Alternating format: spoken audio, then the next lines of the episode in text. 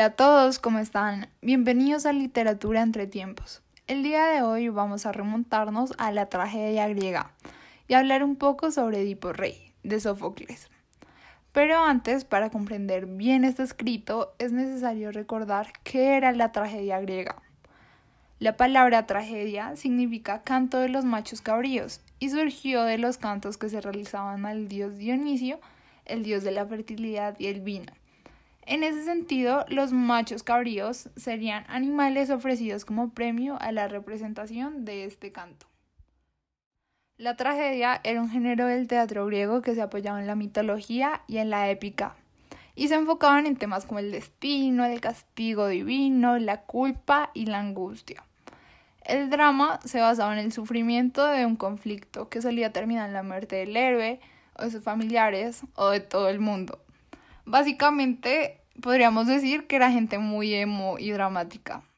El héroe usualmente se enfrentaba a los conflictos entregando su vida muchas veces. La tragedia constaba de un prólogo donde se daba información para que el público entendiese lo que iba a suceder. Luego venían los episodios donde los personajes desarrollaban la acción y finalmente el éxodo o desenlace. Y por último, la tragedia tenía un lenguaje muy culto y elevado. Sófocles fue un gran representante de este tema y nos daremos cuenta en esta obra.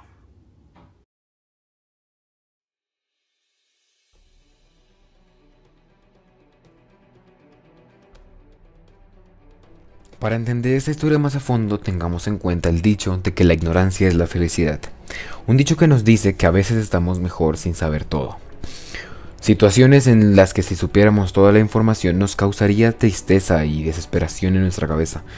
Un claro ejemplo podría ser que el veterinario que siempre ha acompañado a tu mascota te diga que la, tu mascota va a morir.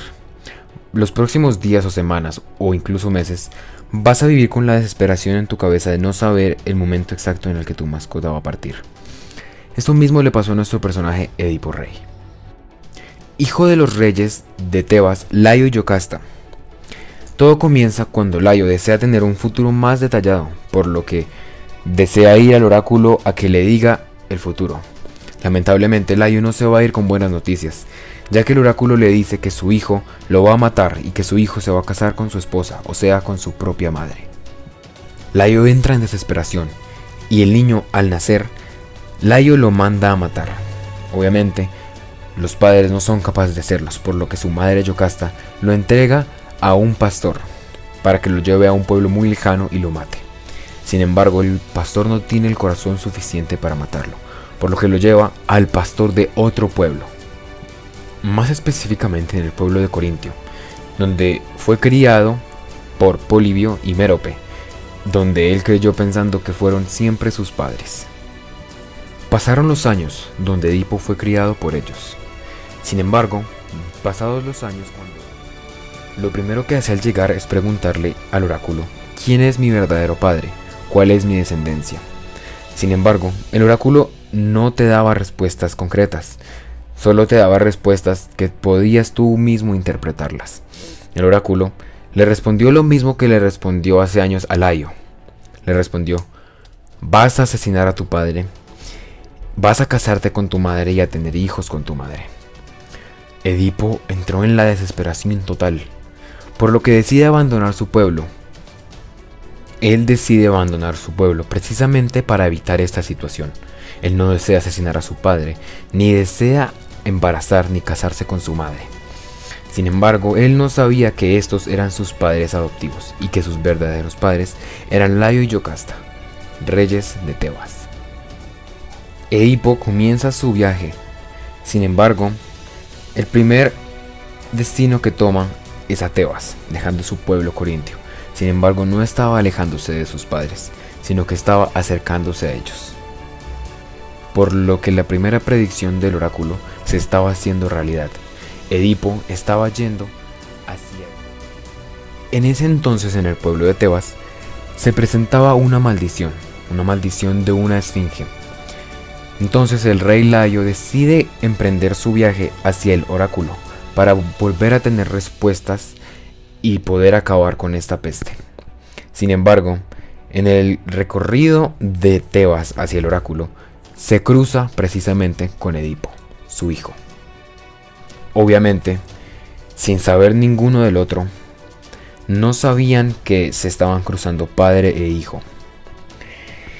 Layo iba acompañado de varios guardias, y al cruzarse con Edipo, los guardias golpearon a Edipo para darle paso al rey, por lo que Edipo, en desesperación y en una rabia pura, decide asesinar a todos.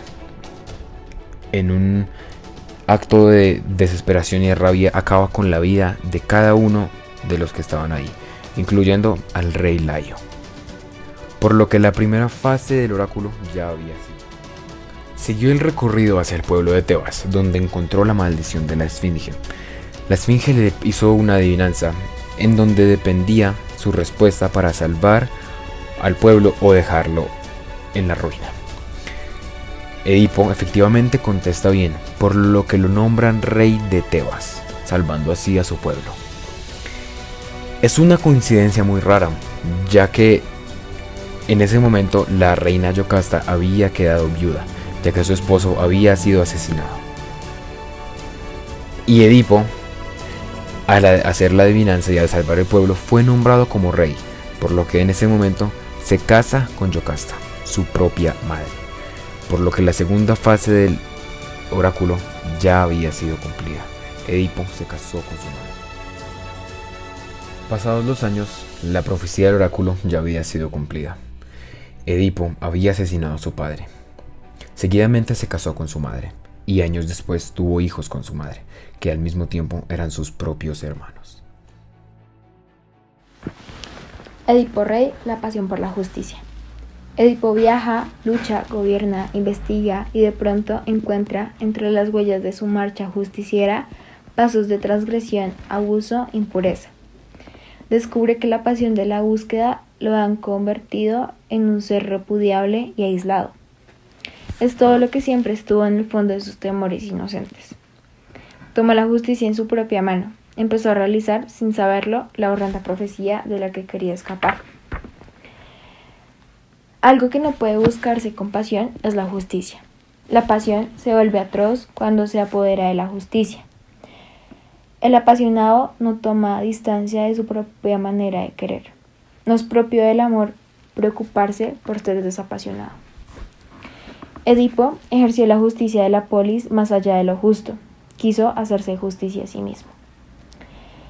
Erradicar mediante la justicia el sufrimiento de los inocentes, librar a la ciudad de la peste, ese mal inexplicable enviado por los dioses.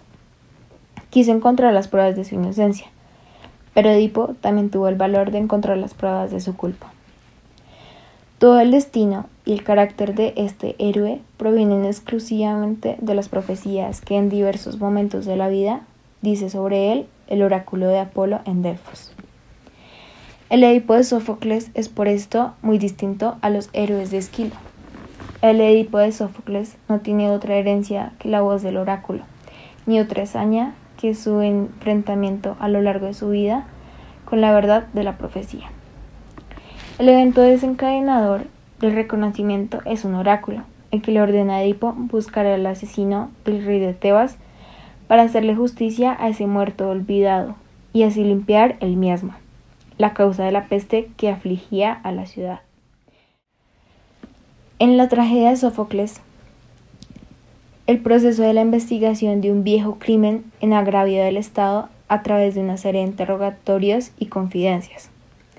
La tragedia termina sin que sepamos que será Edipo, solo sabemos que el oráculo volverá a hablar. Tenemos que averiguar por qué Sófocles otorga al oráculo de Delfos un papel tan importante en la tragedia de Edipo. Parece más bien que el personaje y la trama han sido elaborados para provocar una meditación sobre la crisis de la religión mítica. El proceso de la democracia y la influencia de los sofistas son desafíos directos a la moral pública. Sócrates se burla de la sabiduría mítica, pero defiende en sentido racional la sentencia del oráculo de Delfos, conócete a ti mismo. En Edipo Rey, Sófocles da la voz de alarma ante la llegada de una generación de hombres poderosos que se tienen a sí mismos por oráculo y lanzan acusaciones exigen sacrificios y declaran guerras confiados en sus capacidades técnicas para determinar el futuro.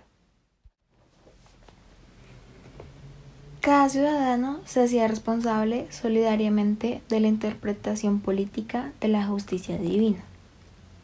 Sin embargo, las hostilidades contra las ciudades remisas a tributar y las campañas contra aquellas que intentaban pasarse a la Liga de Peloponeso se incrementaron constantemente. La guerra del Peloponeso estalló en el año 431. Atenas consiguió mantener intacto su poderío y debilitar a los espartanos. Pero al terminar el primer año, llegó a Atenas la peste. En Edipo Rey responde a este evento traumático, su escenificación debe fecharse entre 429 y 425. La peste sume a Atenas en la desesperación. La peste cae sobre esa arrogancia como un rayo al mediodía. La desesperación es tal que no solo los jefes, sabios y oradores callan, sino también los rituales. El parodo de Ediporre muestra la peste como un desafío insuperable para el conocimiento humano. Por el otro lado, muestra la forma más atroz de la impiedad, que es la desesperanza. Para comprender ambos extremos, conviene tener presente la detallada descripción de la peste que da Tucídides. Primero, el padecimiento corporal. Luego, la miseria moral provocada por la presencia masiva de la muerte. El parodo de Edipo Rey pide a los dioses que irrumpan contra la peste. Muestra una humanidad inerme que ya no puede aprender nada ni sobreponerse por sí misma a la desgracia. ¿No habrá influido esta experiencia de la peste también en los rasgos patológicos que Sófocles reúne en Edipo? Mientras Edipo investiga, la peste continúa en la ciudad. La gran invención poética de Sófocles es presentar en su personaje las mayores capacidades retóricas y técnicas de los estrategas y los sofistas como síntomas de una existencia suspendida en la mera apariencia y destinada a desaparecer. Cuando Edipo recibe a los suplicantes que vienen a pedirle en nombre de la ciudad que haga algo contra la peste, su lenguaje resulta demónico. Cuando les dice que él mismo va a ver lo que padecen en vez de hacerse informar por mensajeros. Los diálogos que sostiene Edipo mientras busca al asesino de Layo describen círculos concéntricos, yendo del más exterior al más interior. Tiresías, el ciego que recibe de Apolo el don de la adivinación, se enfrenta con horror a un Edipo empeñado en autodestruirse. Momentos antes, Edipo había recibido la respuesta del oráculo a su pregunta sobre cómo librar a Tebas de la peste. Su propósito es usar todos los indicios y rumores como medios para su investigación. Cuando Tiresias le da a entender que no tiene otra respuesta, sino que el asesino es el propio Edipo, este lo acusa inmediatamente de haber conspirado con Creonte, el hermano de Yocasta, para matar a Lacho, para calumniarlo y derrocarlo a él. Demónico es el lenguaje de Edipo cuando se burla del ciego y de su arte mántica. Cuando Tiresias abandona la escena, Edipo termina de perder la oportunidad de acceder directamente a la verdad, pues nadie va a volver a decirle la verdad tan completa y directamente como Tiresias. Creonte se defiende haciéndole ver a Edipo una parte del engaño en que vive. Le demuestra que nadie que piense razonablemente llegaría a la absurda idea de intentar derrocar al rey. Lo paradójico para nosotros es que Sófocles pone en su boca a continuación los conceptos que definen a la administración de justicia racional.